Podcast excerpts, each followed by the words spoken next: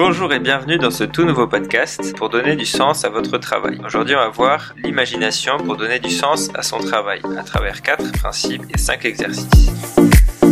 On pense souvent que l'imagination n'est que dans les contes de fées et autres histoires improbables. Pourtant, l'imagination est bien plus que cela. C'est une alliée pour chacun de nous. C'est la seule chose que personne ne peut nous enlever. Dans notre travail, dans notre vie, nous cherchons à faire et à vivre des choses qui ont du sens. Notre imagination est un outil à utiliser pour cela. C'est ce que nous allons voir ici. D'après le Larousse, l'imagination, c'est une faculté de l'esprit d'évoquer sous forme d'images mentales des objets, des faits connus par une perception une expérience antérieure. Une fonction par laquelle l'esprit voit se représente sous une forme sensible, concrète des êtres, des choses, des situations dont il n'a pas eu une expérience directe, et la capacité d'élaborer des images et des conceptions nouvelles, de trouver des solutions originales à des problèmes le manque d'imagination, nous avons tous déjà cette capacité, elle est innée, on a une capacité d'imagination. Le problème se présente lorsque par manque d'utilisation de cette faculté de l'esprit, nous ne savons plus comment l'utiliser ni l'écouter. Quand vous ne voyez plus le sens de votre travail, quand vous ne voyez plus à quoi sert ce que vous faites, quand vous avez plein de projets en tête et que vous ne savez plus comment vous y prendre. L'ingrédient manquant ici, c'est votre imagination. L'imagination va vous permettre de trouver différentes manières de répondre et d'aborder un problème. Nous avons tous de l'imagination,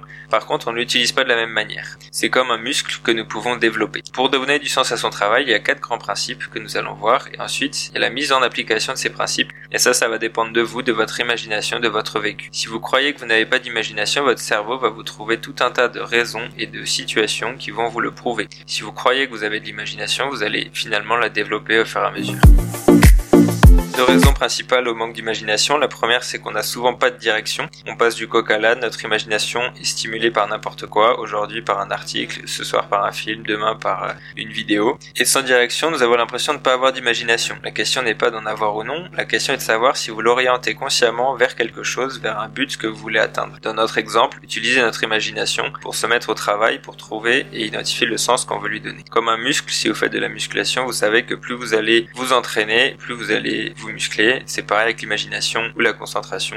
Plus vous allez vous mettre dans des situations où vous allez pouvoir imaginer des solutions, plus vous allez y arriver. Et plus vous allez vous mettre dans des situations où vous allez pouvoir vous concentrer et identifier le processus qui vous permet de vous concentrer, vous allez de mieux en mieux pouvoir vous concentrer. L'imagination a besoin de s'entraîner pour se développer et des moments où nous allons pouvoir la faire travailler très concrètement en écrivant et en notant les idées que vous avez. Et d'autres moments où vous allez faire complètement autre chose et ça va vous permettre d'avoir les idées qui viennent. Vous réfléchissez à un sujet, euh, vous notez vos idées par exemple, et après vous allez vous promener, vous faites la vaisselle, vous jouez avec vos enfants, vous faites quelque chose qui a rien à voir. Et là vous allez vous rendre compte que vous allez penser à d'autres choses. Pourquoi? Parce que votre imagination va continuer, votre cerveau va continuer à travailler en arrière-plan et euh, ça va vous permettre d'avoir de nouvelles idées manque d'utilisation peut venir de plein de choses, à la fois de l'éducation, de l'école, de la société, où on nous insère dans un système et euh, qui ne favorise pas l'imagination. On nous apprend plein de choses, mais surtout à nous mettre dans des cases pour donner la bonne réponse, ou bien on a perdu, ou c'est l'échec. Dans la vie, ça fonctionne pas comme ça du tout. On peut tester des choses, aller sur un chemin pour apprendre, puis orienter le cap en fonction de l'expérience acquise. J'avais lu un article sur les enfants et leur imagination. Il disait que les enfants ont besoin de périodes de jeu libre pour la développer. Il n'y a pas de consigne, il n'y a pas de bonne ou de mauvaise chose à faire. Il y a juste une histoire à raconter, juste un jeu à imaginer avec ce qui ont à leur disposition. Si vous vous rappelez des jeux que vous faisiez quand vous étiez petit, vous avez sûrement imaginé des tas d'histoires. Si vous avez des enfants, vous avez sûrement dû les entendre jouer à des choses en imaginant tout un monde autour d'eux alors qu'il y a euh, trois arbres et deux cailloux. Et c'est de cette manière-là finalement que les enfants développent leur imagination. Donc nous, on pourrait faire la même chose pour développer la nôtre.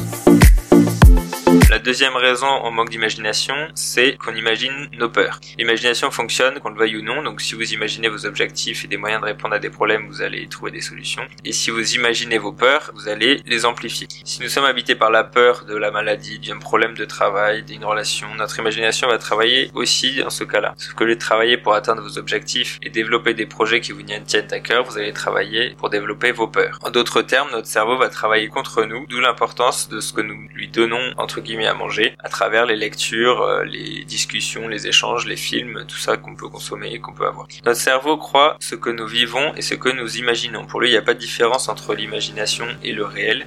Alors faisons en sorte qu'il travaille pour nous et pas contre nous. Imaginez que vous êtes quelqu'un qui a beaucoup d'imagination, réfléchissez dans ce que vous faites au quotidien aux manières que vous pouvez avoir de faire les choses différemment et ça va tout simplement faire travailler votre imagination. Et si vous dirigez votre imagination vers un objectif ou une question que vous avez, vous allez comme ça trouver plein d'idées et en les appliquant vous allez finir par avoir confiance en votre imagination et dans les idées que vous avez. Sur ce chemin, vous serez sur un cercle vertueux qui vous aidera ensuite chaque jour à avancer maintenant les quatre principes pour donner du sens à son travail. Le premier, c'est la cohérence. La cohérence est une liaison, un rapport étroit d'idées qui s'accordent entre elles, l'absence de contradiction. Il s'agit ici d'être en accord entre ce que vous êtes et pensez et ce que vous avez à faire dans votre travail, pour que votre travail soit aligné avec vos valeurs. Et les valeurs, c'est un guide qui vous permet d'évaluer dans votre vie ce que vous vivez et voir si c'est en cohérence avec ce que vous pensez ou non. Vos valeurs dépendent de qui vous êtes, de ce que vous vivez, et deux personnes avec le même travail ne vont pas s'épanouir de la même manière, puisque leurs valeurs peuvent être différentes. Leurs besoins vont être différents et leurs talents seront différents. Donc ça, c'est vraiment assez spécifique. C'est important de prendre le temps d'étudier et de travailler le sujet pour savoir quelles sont vos valeurs, parce que ça vous permettra de focaliser ensuite à la fois votre travail, vos projets, tout ce que vous faites dans votre vie sur ces valeurs, et en fait, naturellement, vous faites déjà des choses qui sont en lien avec ces valeurs-là. Donc si vous les identifiez, vous allez pouvoir approfondir et, vous concentrer finalement sur ça pour aller plus. Le deuxième moyen, c'est d'apprécier ce que vous aimez dans votre travail. Il est important que vous aimiez certaines parties de votre travail. Au mieux tout évidemment, mais c'est assez rare d'aimer tout ce qu'on fait dans son travail. Bye.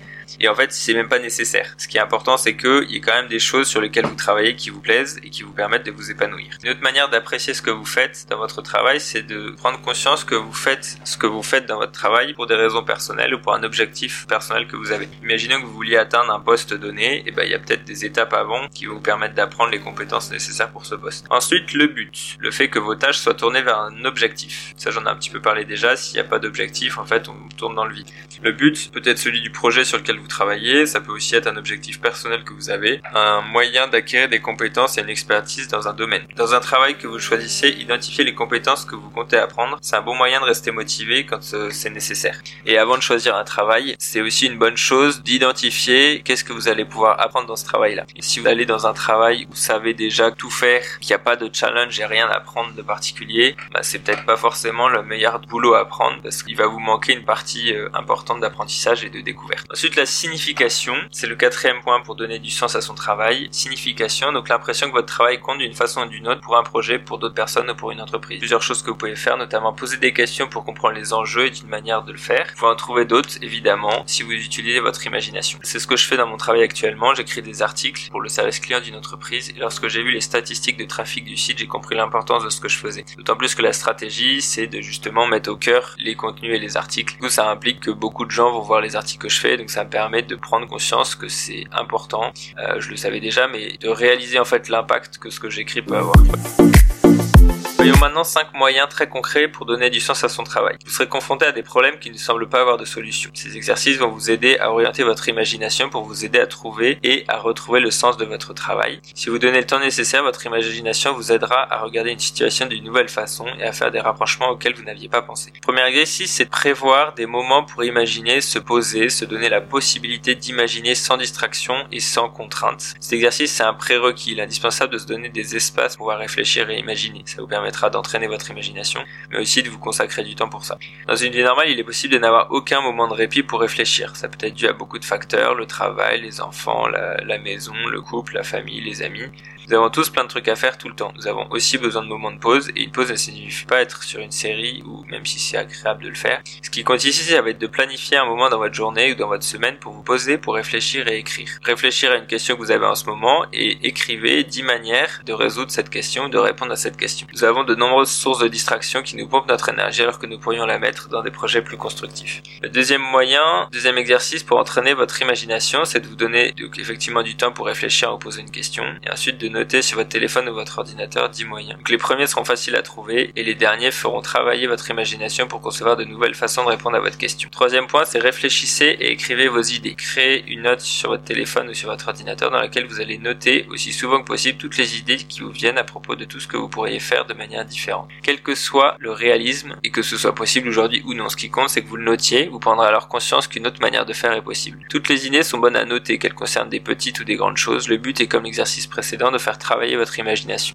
Un autre exercice, c'est tourner le monde à l'envers. Dressez une liste des 4 ou 5 éléments dont se compose votre problème. Sous chacun, écrivez ce qui pourrait être la situation opposée. Vous pourrez voir la situation sous un autre angle pour trouver d'autres idées ou d'autres moyens. Enfin, éloignez-vous. Se concentrer sur un problème est un bon moyen de débuter sa résolution, mais quand vous avez fait quand vous faites l'exercice 2, il faut que vous prévoyez du temps pour le faire. Puis comme pour du pain, vous avez besoin de le laisser reposer. Lorsque vous avez fait une séance de concentration et d'imagination sur un sujet, laissez le temps de reposer et allez faire autre chose. Ça permettra de donner à votre esprit la liberté de faire de nouvelles connexions et de trouver d'autres idées. Finalement, développer votre imagination, grâce à ces exercices, ça va vous permettre de trouver des solutions aux problèmes que vous pouvez rencontrer, mais surtout de trouver de nombreuses manières de donner du sens à votre travail. Il n'y a pas besoin d'en avoir 10 euh, 000. Il vous en faut une, deux, trois ou quatre qui vous soient suffisamment importantes pour vous et qui vous permettront alors d'avancer. Avoir conscience de ce qui est important pour vous dans votre travail et le développement de votre imagination vous permettront d'avoir des idées pour orienter celui-ci dans la direction qui vous convient. Je me suis concentré ici sur la recherche du sens dans son travail. Sachez que l'utilisation de votre imagination dans ce but-là permettra de l'utiliser ensuite sur n'importe quel sujet. Votre imagination vous appartient, alors utilisez-la. Plus vous l'utiliserez, plus elle vous servira. Vous pouvez partager cet épisode aux personnes à qui vous avez pensé en l'écoutant. Soyez proactifs, soyez libres, bonne journée, à la semaine prochaine.